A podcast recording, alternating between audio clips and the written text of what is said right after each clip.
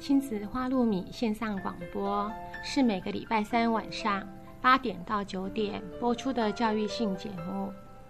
亲子花露米这个节目是每个礼拜三依次由帮助高功能自闭与雅斯伯格脸书版主花妈卓慧珠和与您身心诊所儿童青少年精神科专科吴幼幼医师，还有国中特教老师曲俊芳老师。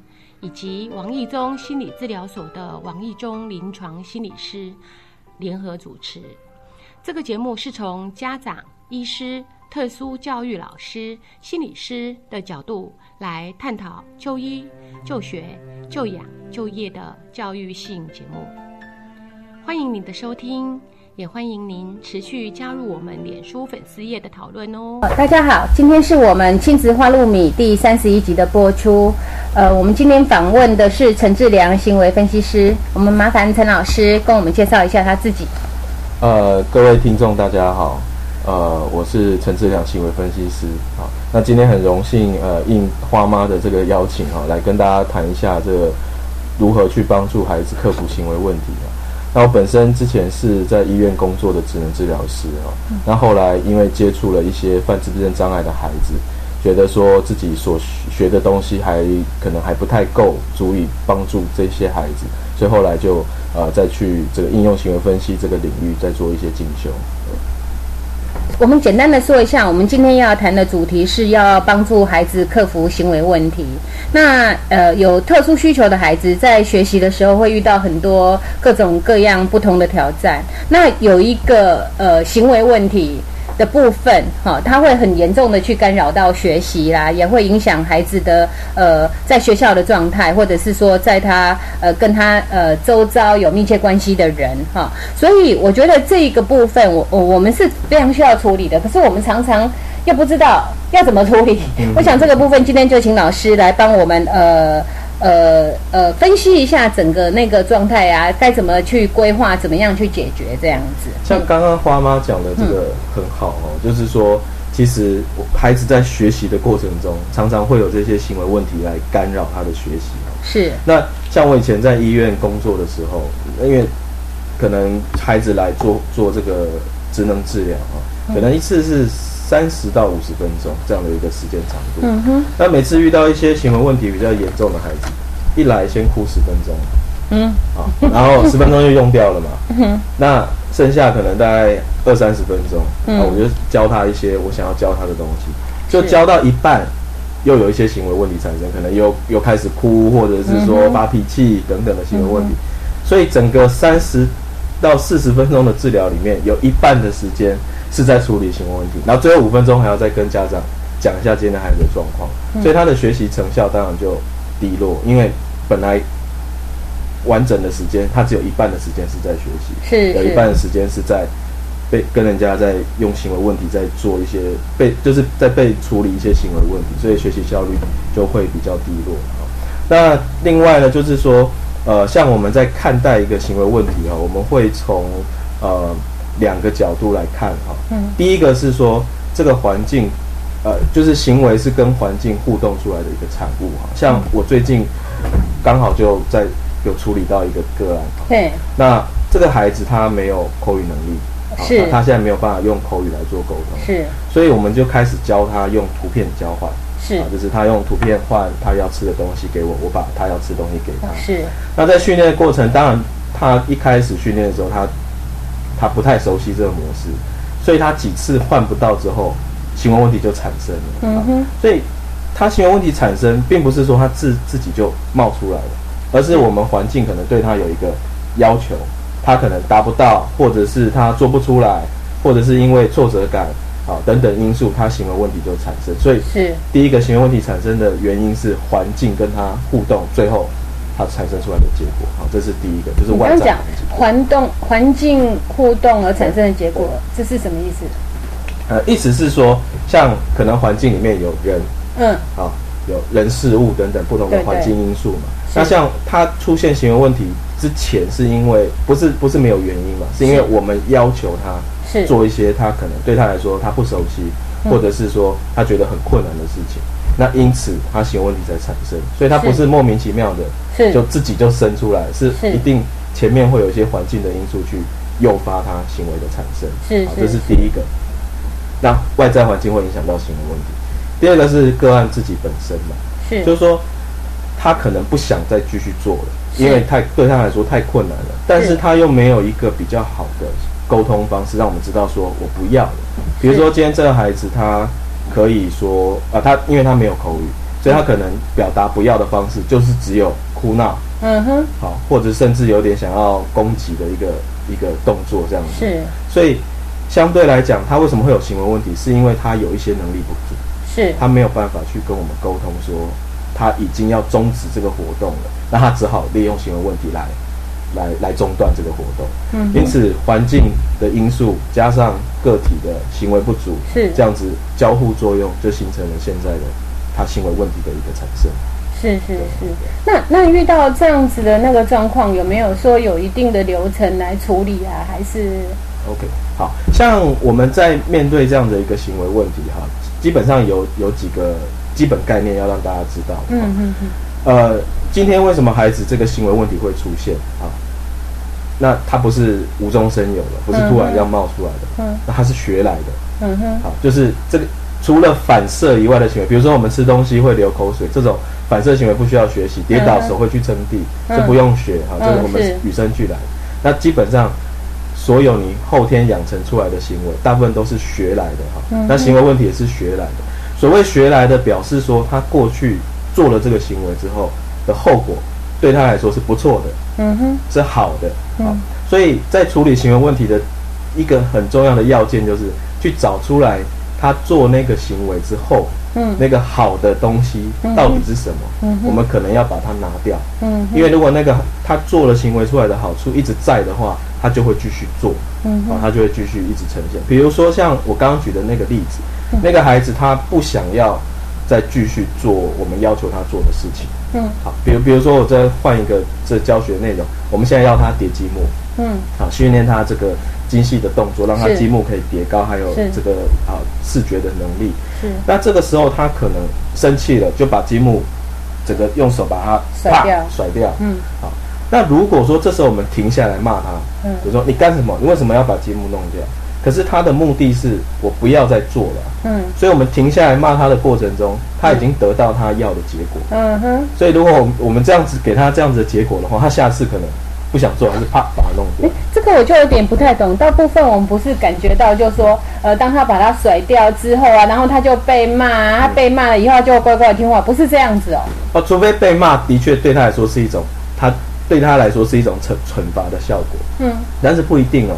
有时候骂他也不觉得怎么样，哦，所以还是看对象。如果他觉得这样子很棒啊，真的可以停止他继续堆积木，那么这个事情就是增强了。对，所以其实我们在看这个，我比如说刚刚我们讲说骂好像是一种惩罚，对，但是如果你发现他下一次还是这么做的话，表示你骂不是一种惩罚。反而他比较大的增强是来自于他把积木弄掉，嗯哼，他就已经拿到他想要的结果了。嗯，所以这个就可能会一直反复上演。所以我们在处理这样的行为，我们一定要先看说他这个行为的养分到底是哪一个。嗯，好，那如果养分是就可以不用再叠了，那我们必须要坚持说，你可能还要再，就是不能因为他推倒就不做了，嗯可能还是要需要去完成到某一个程度。是。那当然这边刚好提到另外一块，他为什么今天会会他不想做他就推倒，他应该可以用讲的，说我不要，他可以说我要我要休息。可是很多孩子他的状况就是他他不会去沟通这个讯息，说我累了，嗯我我太难了，我不想做，他就是没有这样子的一个沟通的能力，嗯所以他今天就用最简单的方式，就是把东西推倒。嗯嗯嗯，那当然，我们如果不管他推倒，我们还是继续要求他做，可是他可能还是不想做。嗯那因此还也是要积极的教他这些沟通的能力。如果这些沟通能力没有出来，他行为问题是没有办法解决的。嗯嗯嗯嗯，我想哦，我听到这里的时候，我有有些很纳闷的地方，就是说，呃，因为我们我们我们的孩子都已经很大了，然后我们以前也没有呃真正去了解什么行为分析，反正他是呃呃做错了我就骂，然后骂了以后就看他停不停止。我想有没有一种一种做法是呃比较清楚？我们现在先呃处理一件事情，就是说一般来讲呃最常有的行为问题，比方说呃呃呃小孩子呃不高兴就甩东西，或者是不高兴的时候他就哭闹干嘛？像这样子的呃状况产生的时候，我们家长我们必须要意会到什么事情，然后有哪些事情来处理？有没有一个比较具体的或者是简单最常有的例子可以来说明？OK，好，像刚刚花妈提到的例子，其实真的是很常见就是所谓就是他好像说不高兴，然后他就把东西甩在地上。是，那那从一个行为分析的角度来讲，呃，其实不高兴可能不是一种原因。嗯。就是因为不高兴，你你侦测不到，你不你你是因为他甩东西，你你觉得好像他是不高兴哦。那那当然我们在处理的时候，其实我们要去分析说，好，他甩东西这个行为前面发生了什么事情。啊？比如说前面是妈妈跟他讲说，哎，不要再看电视了，去去吃饭或去洗澡，可能他会有一个前因，嗯。好，那前因，然后他引发他这个行为出来，嗯哼，那引发行为出来之后，我们也要去看看说。这个行为之后的后果又是什么？比如说他甩了东西之后，结果妈妈就说：“好啦好啦，你等一下再你等一下再去洗澡，你先看电视。”嗯哼，好，就是我们要去调查这个行为的前面发生什么事情，嗯，后面发生什么事情，而且可能需要累积一些记录，嗯，好，让我们有点像是侦探，有点像在调查一个那个案案件哈。所以就是这个行为它到底的前因后果，常常是长得什么样子？那从这样子的前因后果，我们就可以来判断说，这行为可能的功能是什么？嗯，好，这个，但我们现在就讲到行为的功能了。嗯，像你看哈，他这个孩子正在看电视，嗯，然后呢，妈妈叫他去洗澡，嗯，结果他就把遥控器摔在地上，嗯，那妈妈就说啊，你不你不想洗就不要洗啊，干嘛摔摔遥控器？那你再看一下。结果 啊，这样的结果，如果让他这个行为持续的出现，那他这个行为的功能很可能就是逃避去洗澡嘛，嗯，对不对？他逃避去做别的活动嘛，嗯，因此他做这个行为，但这是是行为的功能。那我们在处理行为问题的时候，很重要的是找到这个行为的养分来源，也就是它的功能是什么。嗯，好，那一般来说呢，行为问题有主要有四大功能。嗯，那这这个。今天大家听完这个广播哦，其实最重要的是知道说行为问题其实是有四个功能。那大家请大家可能需要稍微记起来，才比较能够处理好。那第一种功能就是要去得到别人的注意。嗯，好，我这个行为做出来是为了要拿到别人的注意力哈。嗯哼。那其实这个注意力有时候是非常微妙的。哎，我问花妈一个问题啊，就你骂他是不是在给他注意？是啊，也是一种注意，对不对？所以有的时候我们常常会觉得责备好像是一种惩罚啊。嗯。但是如果这个孩子他需要的是你给他的关注，是，那你骂也是对他这个行为的一种养分哦。是。你就算你是骂他，甚至你可能打他，好，就本来都漠不关心的，结果你骂他，如果你突然很开心，注意这个行为，不管你是打骂，嗯，也那可能对这，因为你在打骂前，你你可能会。你会不会？你会不会看他？你不会不看就打他吧？就是说，你可能也会有很多关注的行为，是包括说你注视他，你头转向那个他正在做的行为，嗯，包括说你表情可能改变，你从高兴变生气啊，嗯，然后你责备他，你安慰他等等，这些都是一种，如果是他要注意的话，这些都是养分，嗯嗯，啊，这是第一种引起注意的功能，其实这很常见的，嗯这这非常常见的，嗯，那。像那个艺人啊，嗯，就是艺人，嗯，他会做很多行为来怎么样引起大家注意？为什么？因为他人家注意他唱片才会有销路啊，或者是收视率才会提高。好，那第二种功能比较是，他要得到一些实质的物品，嗯，或者是一个活动，比如说他可能想要看电视，想要买一个玩具，嗯，想要进去 Seven Eleven 商店，嗯，这个例子其实进去 Seven Eleven 这个例子非常。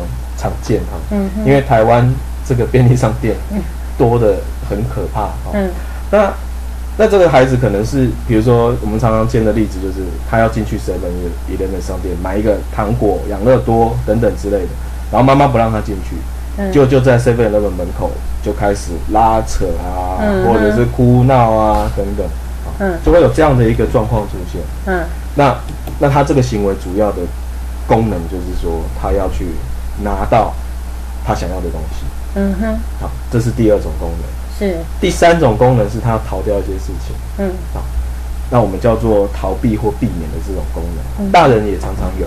嗯哼，比如说我今天？不想去上班了，嗯哼，我就打电话，我打电话请假，我这是逃避去上班了。嗯哼，那我可能就是大人也会有很多逃避的一个，不是所有的行为都是行为问题啦，是说他行为到一个比较没有办法接受的状况，才变成行为问题嘛。是，好那像逃避这个行逃避或避免这个行为功能，它主要就是说我今天做一个行为，我可以终止或延迟好我不喜欢的事情。好，比如说像刚刚我们要求小朋友做图片交换，嗯哼，好，他不想做，对不对？嗯他怎么样？他可能就哭，嗯他哭的目的是什么？就是要逃避那个活动嘛。好，所以他哭的功能就是逃避是跟避免这个活动。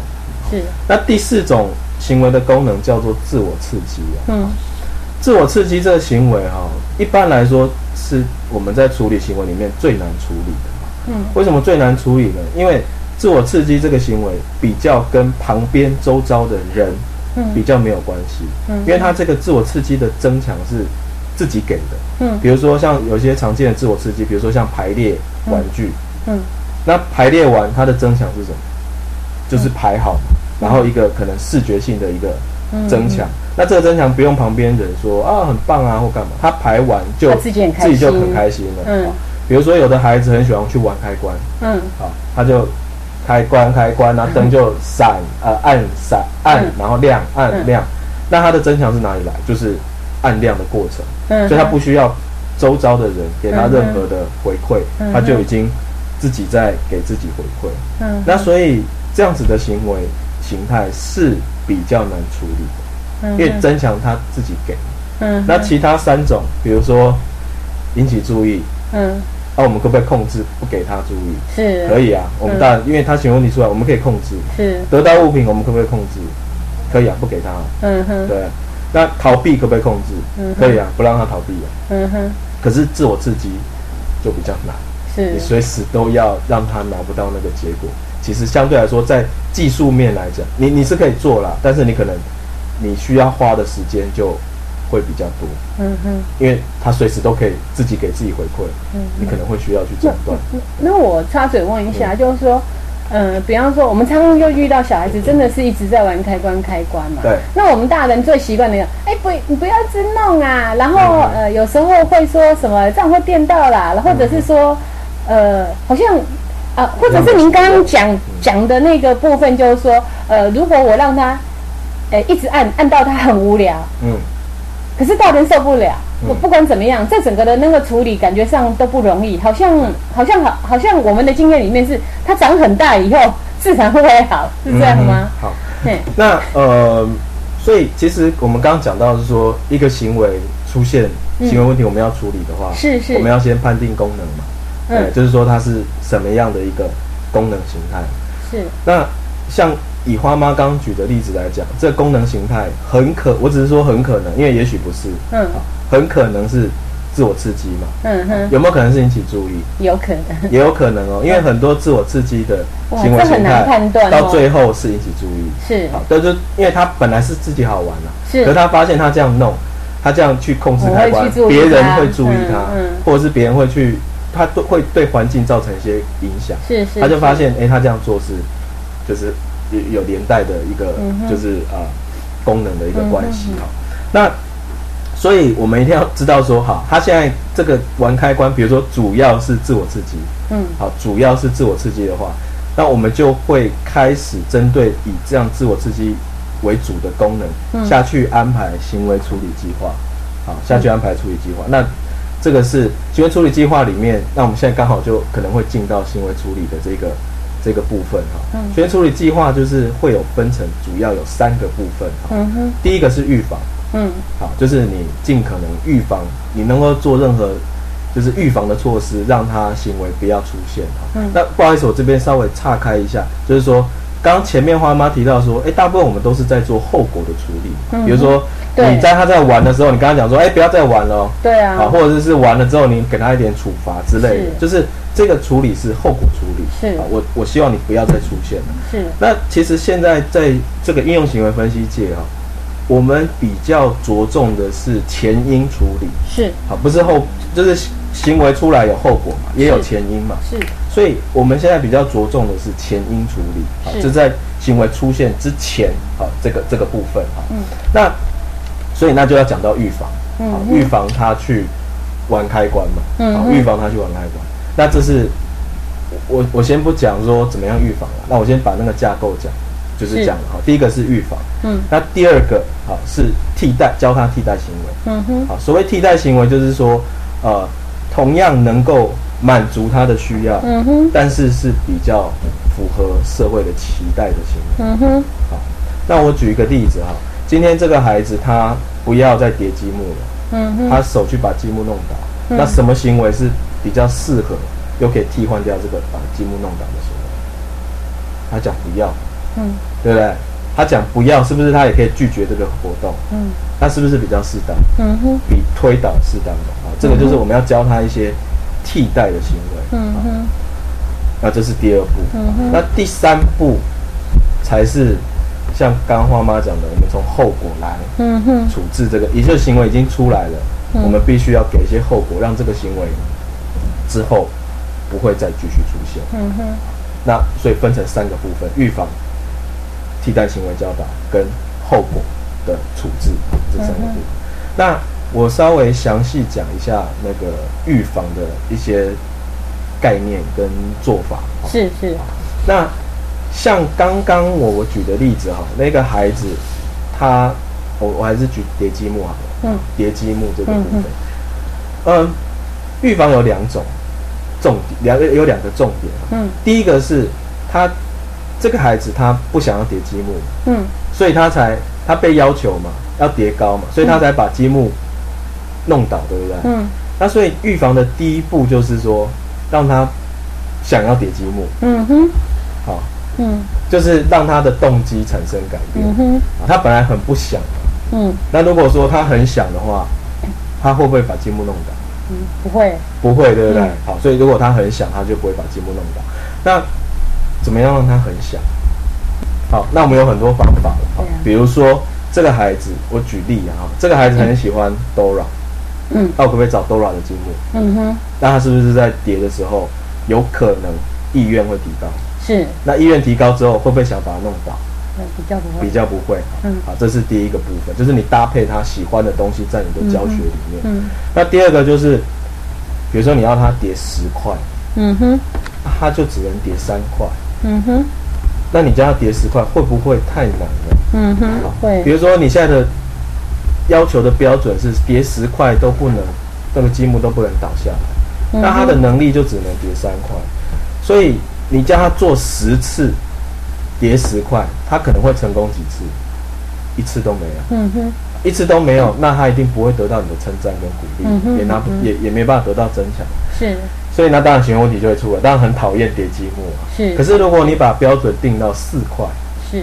可能他做了十次，他有五次做得到，是。那他就有机会得到你的称赞，得到你的赞美，所以他可能逃避行为就会下降嘛。是啊，因此从动机面来处理，就是让他不要那么想逃避，让他甚至喜欢这个活动。是因此他可能行为问题就根本就不会出现。好，是好，所以一个是动机面的处理。嗯哼那另外一个，像我再举一个例子哈，就是说这个妈妈她很赶时间带小朋友去做疗愈课，是那小朋友就很喜欢 Seven Eleven 商店的一个嗯，就是想要喝养乐多，想要喝养乐多。所以如果就动机的处理来讲，我们如果说，如果你真的赶时间了，好，那我们预先先准备一些他喜欢的东西，给他一些满足，他会不会就没有那么想要？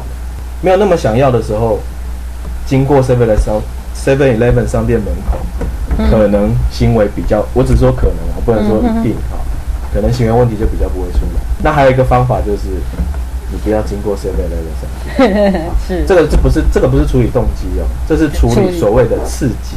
因为行为问题会有两个因素引起，一个是他的动机，一个是是环境的刺激。是是好，你看，如果他没有经过 Seven Eleven 商店，他会要进去吗？不会嘛嗯嗯，这是这是刺激嘛，刺激嗯出现他才要求嘛。那他本身会有一个动机，就是想不想啊，所以我们这两个都可以做处理，一个是让他不不那么想，一个是避免这样的一个刺激出现。好，那我再举一个例子讲这个刺激的部分。我们有一个孩子啊，他非常讨厌一个玩具，就是那个玩具是一个机器人，然后机器人在行走的时候眼睛会动，嗯会一直动。嗯那他非常害怕这个玩具，那每次这个孩玩具一出来，行为问题就出来，就大叫啊、嗯狂奔啊，哈、嗯哼那所以他很害怕，然后每次这个刺激出现，他就行为问题出来。那如果我们要处理这个刺激这个因素，最简单的做法就是把那玩具拿走，他还是怕啦，但是刺激不见了，对，所以行为问题就不会出现。是，那我们当然还有突发奇想说，把那个玩具的眼睛用三秒胶把它封起来，嗯哼。就眼睛就不会动了嘛，啊、是，那这都是在处理刺激面。嗯哼，所以在前因里面会有两个，一个就是动机，是。一个是刺激，那你两个都可以预防，是是啊，两个都可以预防。那这个是预防的部分，这样子。是是是，那所以我们刚刚有提到三个部分嘛，一个是预防，一个是这个教导替代行为哈。嗯那好，花妈，我们举几个例子，我们来讨论说这些例子的替代行为比较适当的是哪一些替代行为啊？比如说，今天这个孩子他要你的注意，嗯他大叫，嗯他就叫妈妈，很大声，然后你就跟他讲说，哎、不要这么大声了。那这样他是不是就拿到你的注意？对虽然你跟他讲说不要那么大声，是，所以他大叫，我们如果认为这个是一个比较不适当的行为，嗯啊，或者把它当做行为问题来处理，那替代行为会是什么？替代行为要能够，替代行为要能够去要要到注意嘛，可是是比较合适的，对不对？对对，好，大叫不合适嘛。那所以我们今天，但有的人会想说，没有啊，我要他安静。嗯，可是安静有没有办法拿到注意？没有没有，所以你你在对教替代行为的时候，你要教一个替代行为，尽可能的是能够满足他原来的需要嘛，是但是是被社会比较能够接受的一个行为。是是，那所以什么样的替代行为可能会比较被接受呢？就呃叫他下次遇到这样的事情，呃就过来拉拉我的衣角啊，哎、那那很好，就是你嗯。你举的例子其实是非常正确，就是说嗯。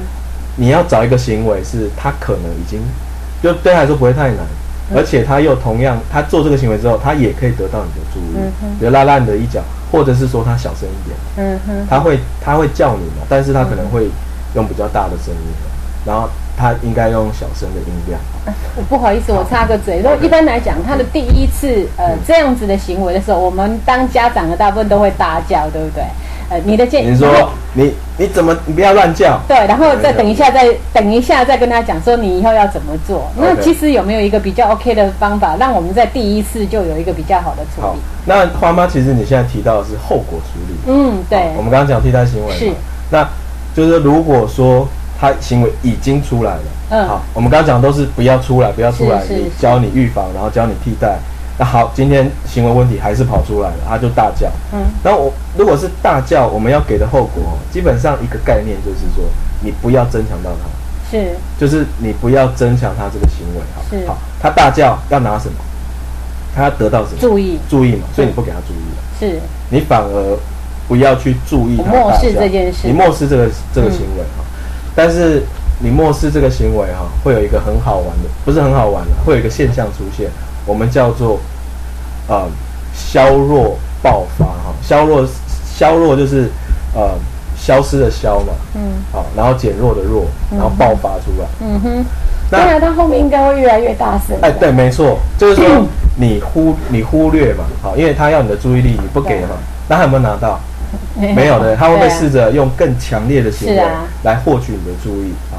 所以，当我每次跟家长讲说：“妈妈，你先不要理他，嗯啊，你现在先不要理他。”然后，通常这个策略一出来之后，孩子行为问题会变严重还是变变？变严重，其实会变严重。是啊那家长呃家长就会问我说：“老师，你这方法好像没有用哎、对啊然后我就跟他讲说，如果在这个当下你发现他行为问题是增加的，那应该是你真的堵到了。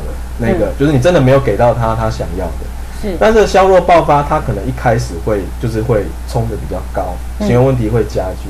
但是他发现他这样子用大叫的方式，还是拿不到你的注意的时候，他行为会开始下降，啊，好，才会开始以稍微忍耐一下，可能对，就其实我们在跟家长互动的过程中，其实怎么教家长去忍一个行为，其实是一个、嗯是一种很重要的修修炼。我们一定要去看说行为的功能，嗯。就是要看得很仔细，才决定说好，我现在要彻底的忽略它吗？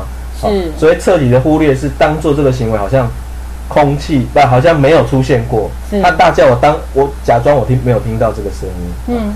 那前提是我知道这个行为现在是在引起注意，啊，嗯。哼，这是前提嘛。好。对对。对，那如那而且是不适当的嘛，那那我当然就采取完全的忽略。嗯。那可是这是后果处理，对不对？嗯哼，哎、他什么行为没有建立起来？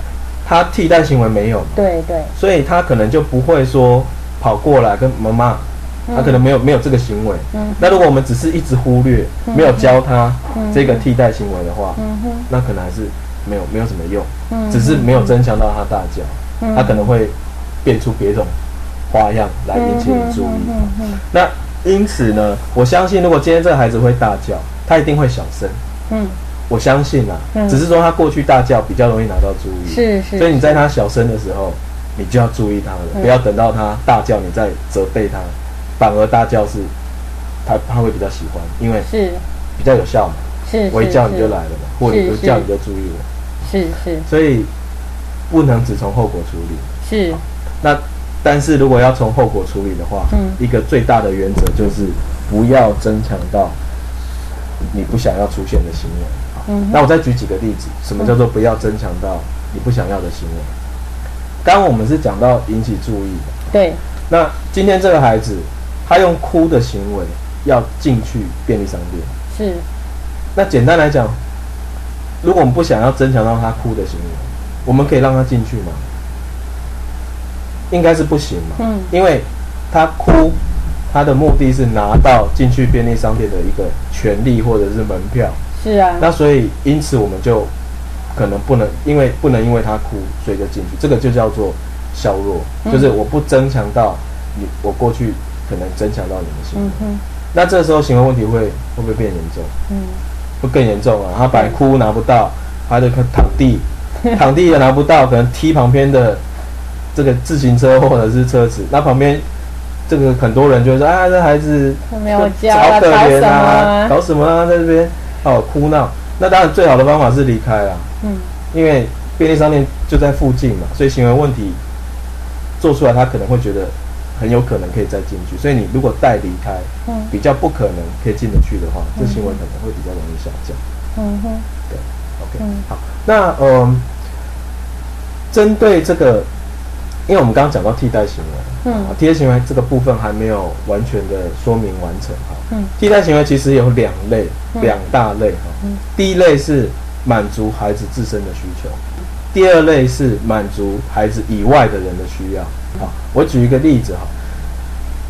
就还是以 seven 那 个为为为为例这个啦，最常发生好因为这常发生嘛，而且很清楚。是，呃，妈妈想要带孩子离开，对不对？那如果孩子他出现离开而没有哭的行为，这行为对谁有利？嗯妈妈对妈妈有利吗？对啊孩子有没有利？没有，没有，嗯因为他他没有拿到他喜欢的东西。是，所以如果你教他，就是说，如果我们要教他说你要等，嗯这个我们要教他等待的能力，嗯等待的能力其实是对周遭的人比较有益处嘛，对孩子没有益处，是因为我就我拿不到。好，嗯那可是我们在教替代行为的时候，一定要先教对孩子有益处的，哦哈，不要先教对，尽量不要先教对大人有益处的，嗯哼，因为不好教。是。对他没益的，他学比较慢；对他有益的，他学比较快。所以，如果就便利商店这个意这个状况来讲，我会教孩子怎么去表达。嗯。就是说你，你让你你告诉我说你的需求是什么，然后沟通你的需要，我可以满足你。是，那如果如果这个孩子他都不太会去沟通这个需求的话，嗯我会教他怎么样去沟通，说我现在需要进去，我现在买东西，我想要吃什么，嗯让他去学习沟通，嗯然后要不要进去？要啊，因为你好好沟通嘛，我就进去。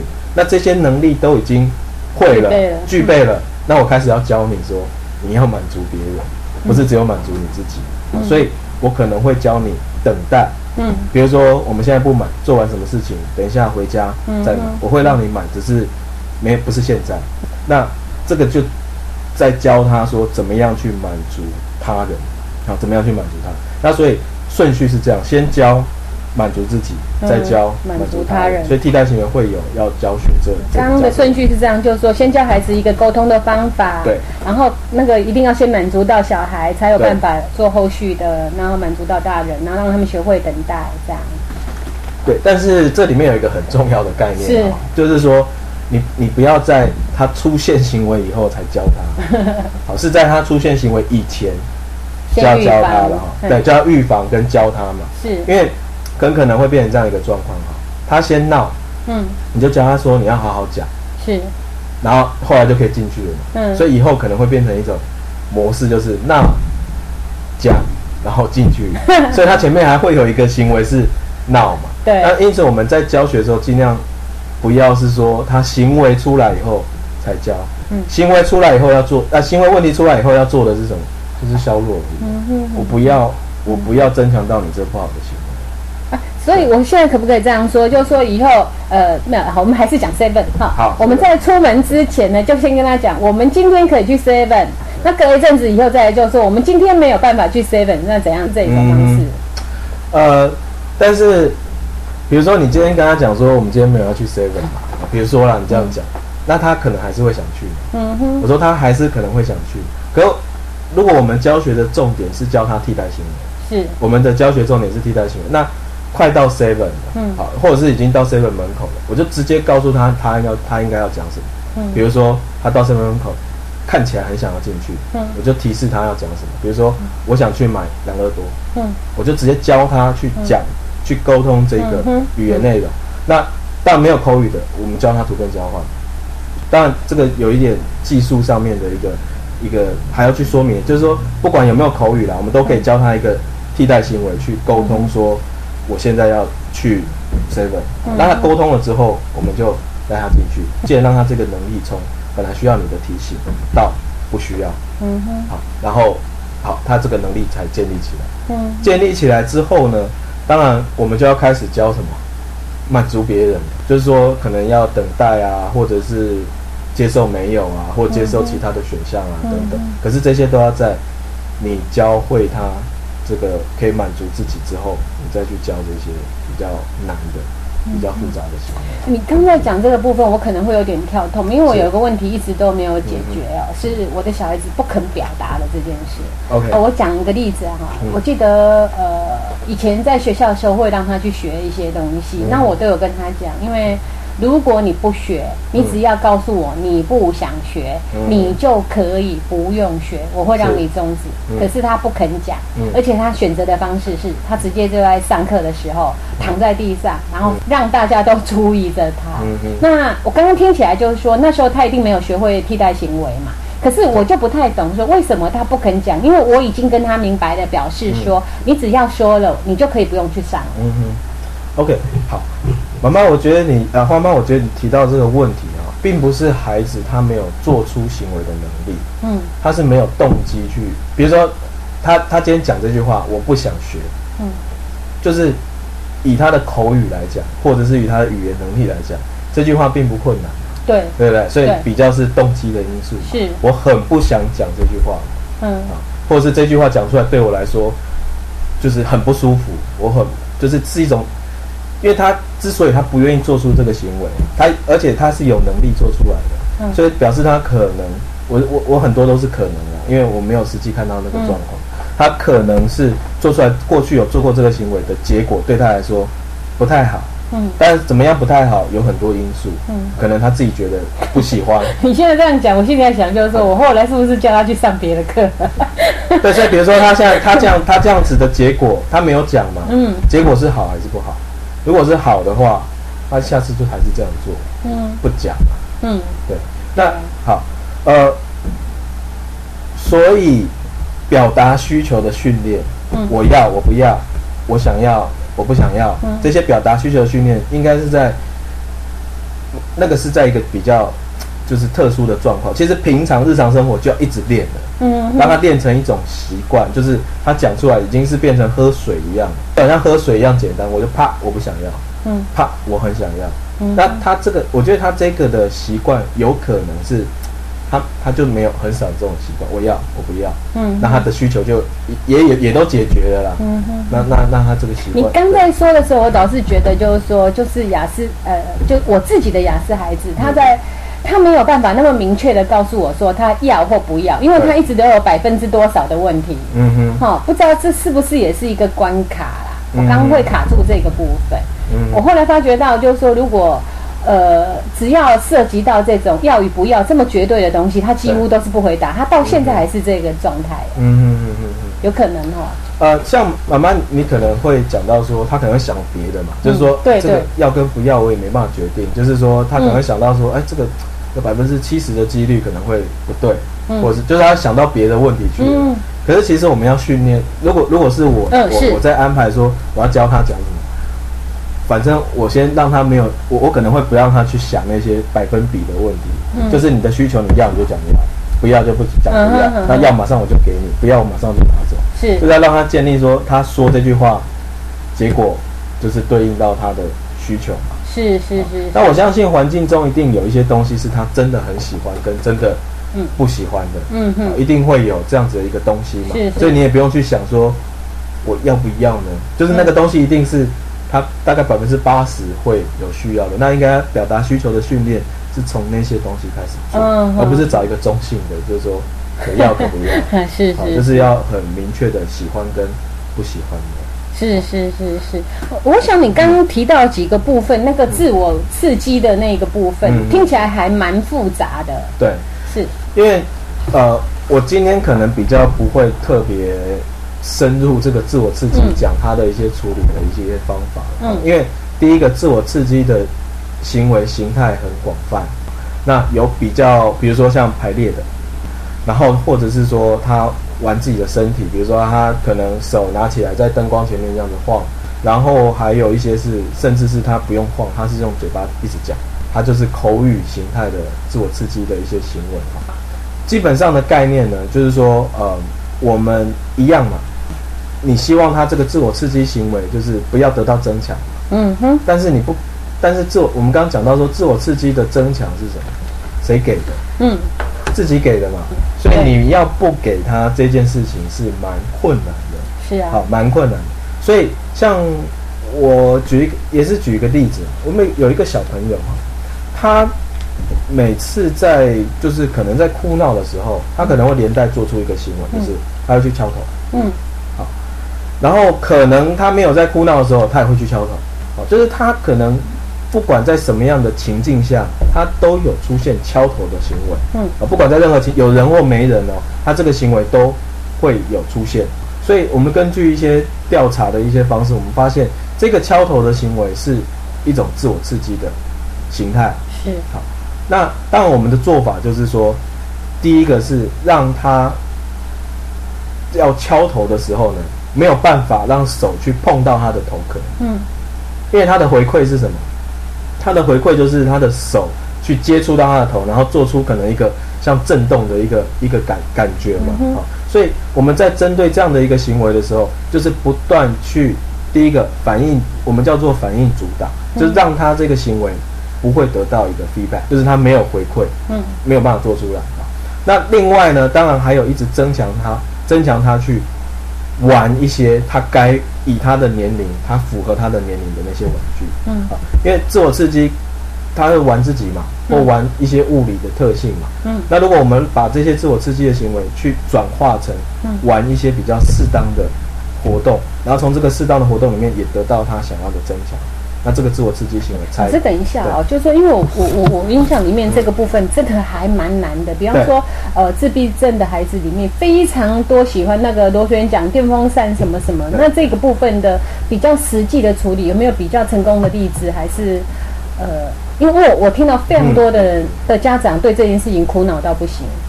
OK。嗯，那那个属于自我刺激，对不对？呃，应该怎么讲呢？就我现在没有办法告诉你说那样子的行为就是自我刺激，嗯，而是说那样的行为比较多是自我刺激。但我不能说全部都是，因为有的孩子可能那样子玩是为了引起注意啊，好，或者是有、有其他的功能存在。是，那那样子的行为，当然可功呃自我刺激的这个行为是比较高的。好，嗯那所以呃我们通常在处理这样子的一个行为，一样哦，程序一样是预防、替代行为教导，嗯跟结果处理嘛。是，那我刚刚是不是讲说结果处理就是让他那样子做没有 feedback 啊？比如说他很喜欢去玩开关好了，嗯，好，那他去碰开关的回灯就会暗或亮，对啊对啊那你怎么样让他没有得到回馈？灯不会暗或亮，很难，对不对？对啊对，不对？所以基本上就是把电线拔掉吗？那个你在家里面不可能把电线拔掉，所以基本上的做法就是说让他连开关都不能接近嘛。嗯，就是你你你不能够去接近任何开关嘛，嗯这样你不接近，你是不是就没有根本连做都做不出来嘛？做不出来是不是就没有那个回馈？那难不难？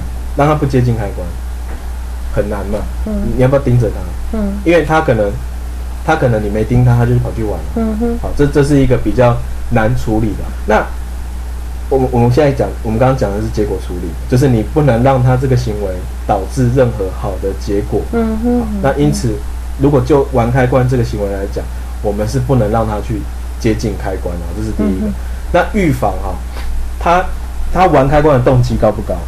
高啊，高嘛，对不对？对太高了嘛。对对那通常自我刺激哈、有的人会说，你就满足他啊，你就让他多玩一些，多玩嘛，玩到他腻了嘛，对哦，他就可能会不想玩嘛。嗯可是通常以自我刺激来讲哦，我们有时候在做的过程中会发现，你让他玩个够哈、有时候不一定会让他就是是，就就真的就不想玩了对啊，就除非他年龄的成长，他兴趣转变了，他兴趣转变了，那他玩开关行为可能会下降。嗯那所以我们要让他玩别的东西的兴趣要提高，好，要来竞争嘛。他玩开关很好玩嘛，他、玩别的要更好玩。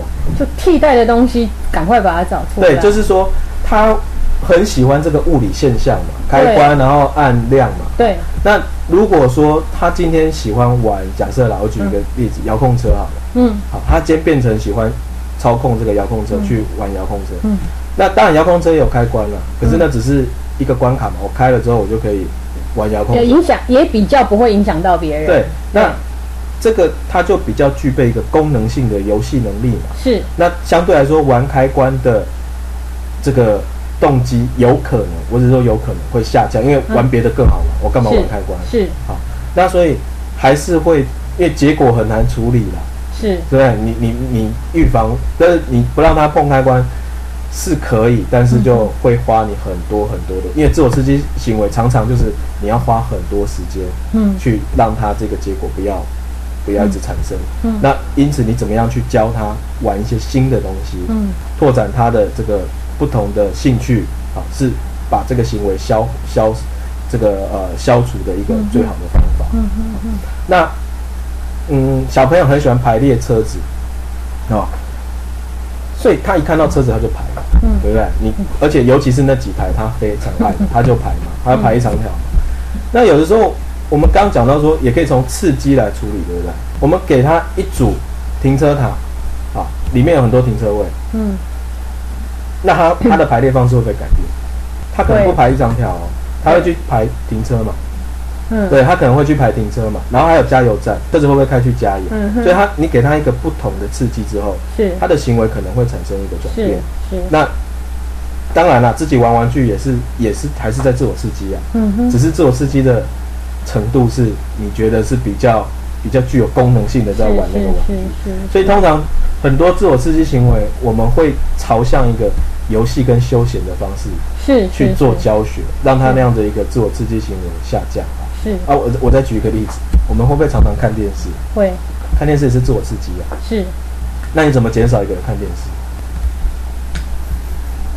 你要不要让他培养别的兴趣？对啊，比如说他今天很喜欢打羽球，对，那他是不是可能会花一些时间去去打羽球？嗯哼相对来说，可能会，或者是他喜欢除了打羽球，他喜欢去登山，嗯啊，他喜欢去看电影啊，嗯那是不是相对来说看电视的这个行为可能会被受到压缩嘛？是。所以还是说因为他的兴趣有时候很局限，可能这自我刺激就是他最主要的兴趣跟玩法。是。那我们怎么样去拓展他不同的玩法跟兴趣？是是是。在处理自我刺激的一个非常非常重要的一个一个一个一个方式。是是。那当然，过去有一些人在处理，比如说有的很小朋友很喜欢咬指甲。啊，那当然有些比较激烈的处理方式就是你手手指给它涂辣椒嘛，对然后它就就辣嘛，所以它就不敢不敢咬了。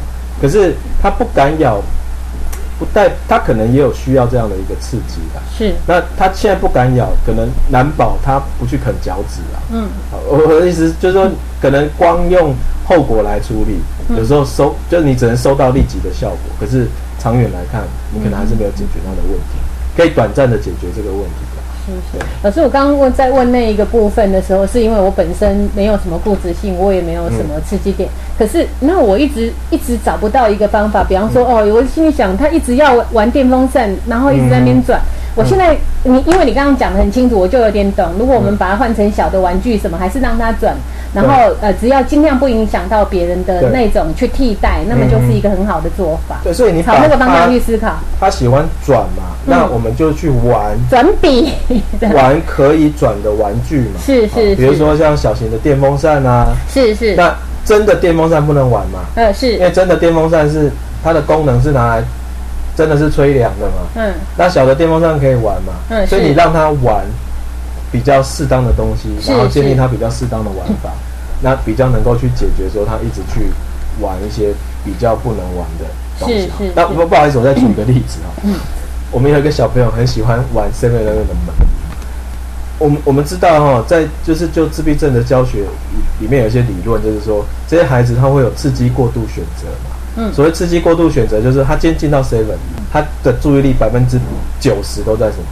就在那个门上面，对门开关，然后有可能有什么欢迎光临，哈、他就可能会仿说那个里面的内容。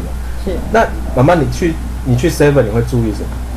你会特别注意那个门吗？不会，但你会你会注意到吗？不会会会因为小孩而注意到对你可能会有，你刚进去 seven 可能百分之十的注意力在门人的呃，开关没错没错可，是你的注意力会散布在，比如说里面有人啊，然后你想要买什么啊？是啊啊，哎，今天又推出了什么新的几点活动啊？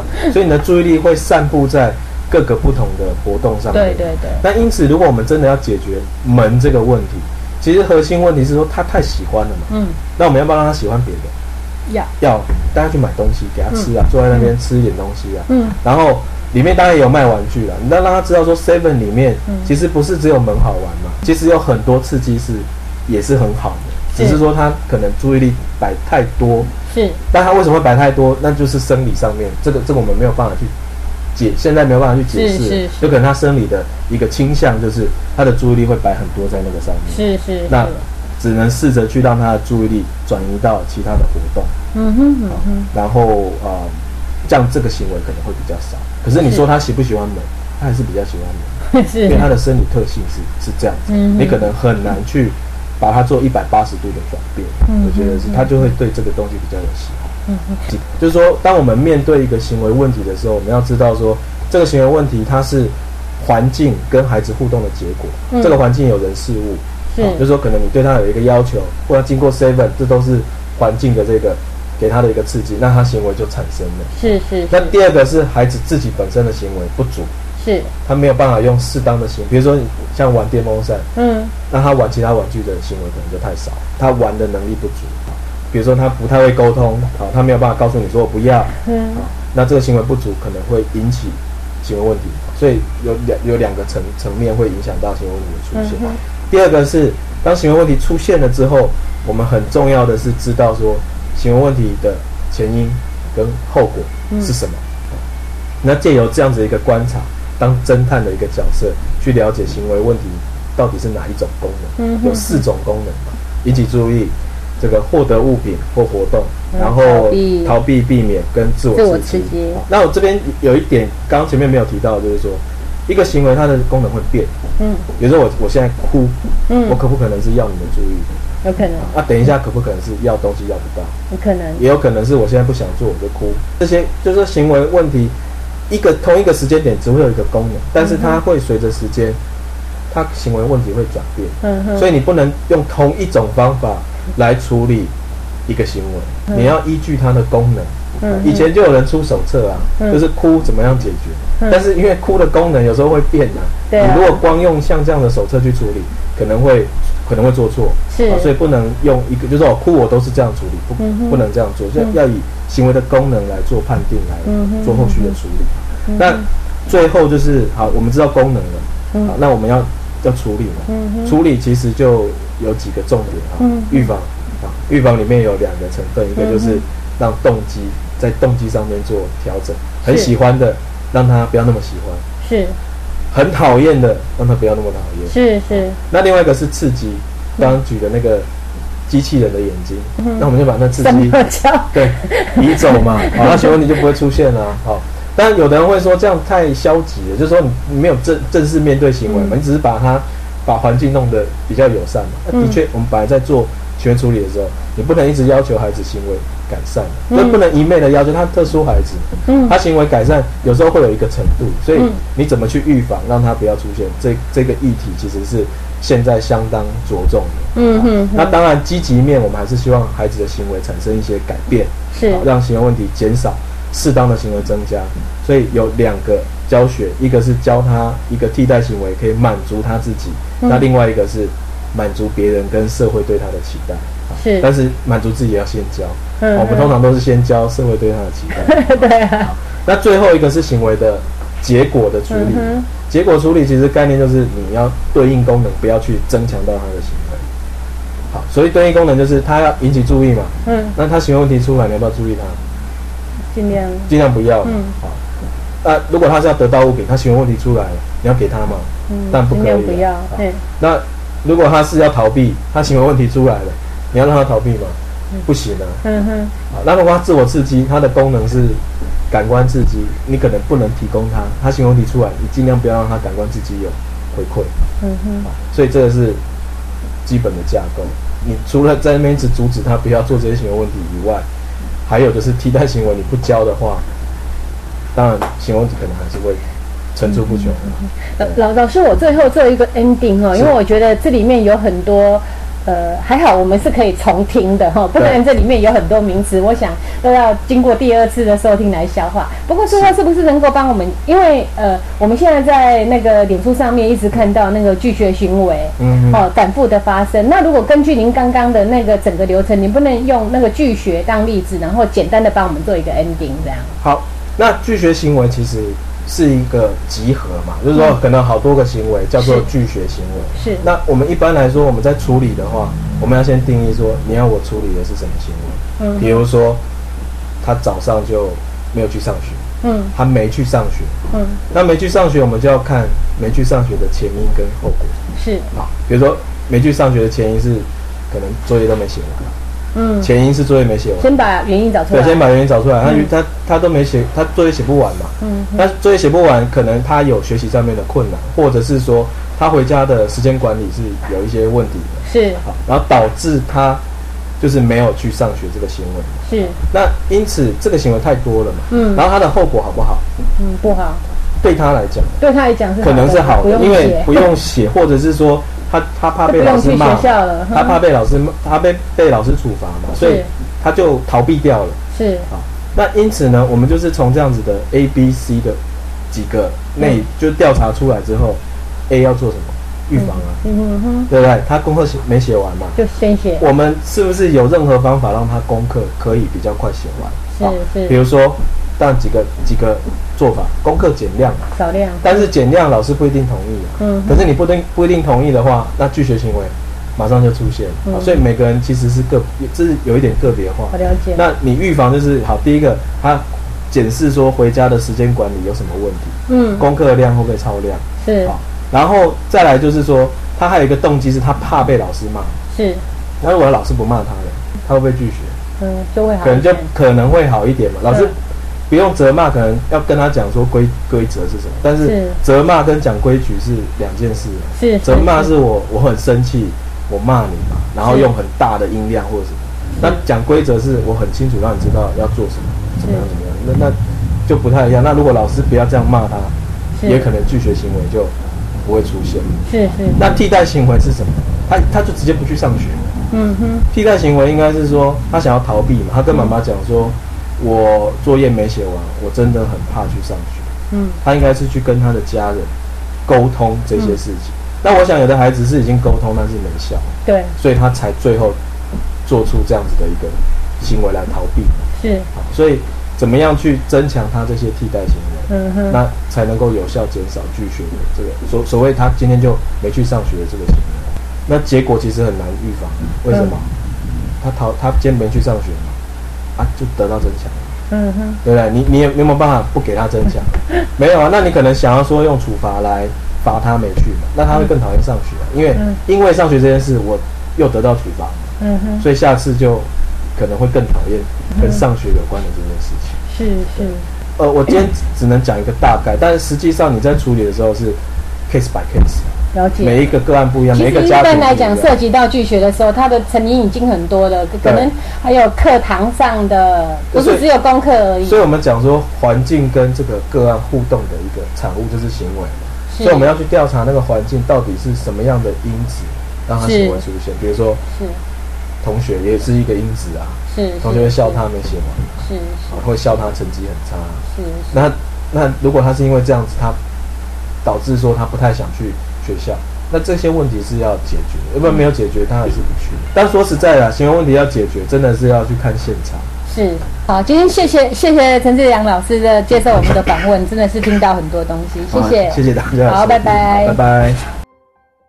亲子花露米线上广播是每个礼拜三晚上八点到九点播出的教育性节目。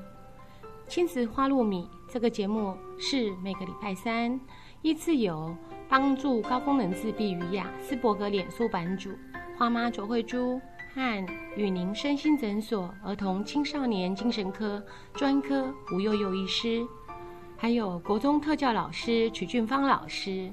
以及王义中心理治疗所的王义中临床心理师联合主持。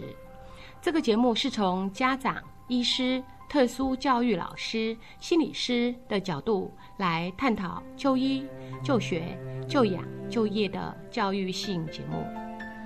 欢迎您的收听，也欢迎您持续加入我们脸书粉丝页的讨论哦。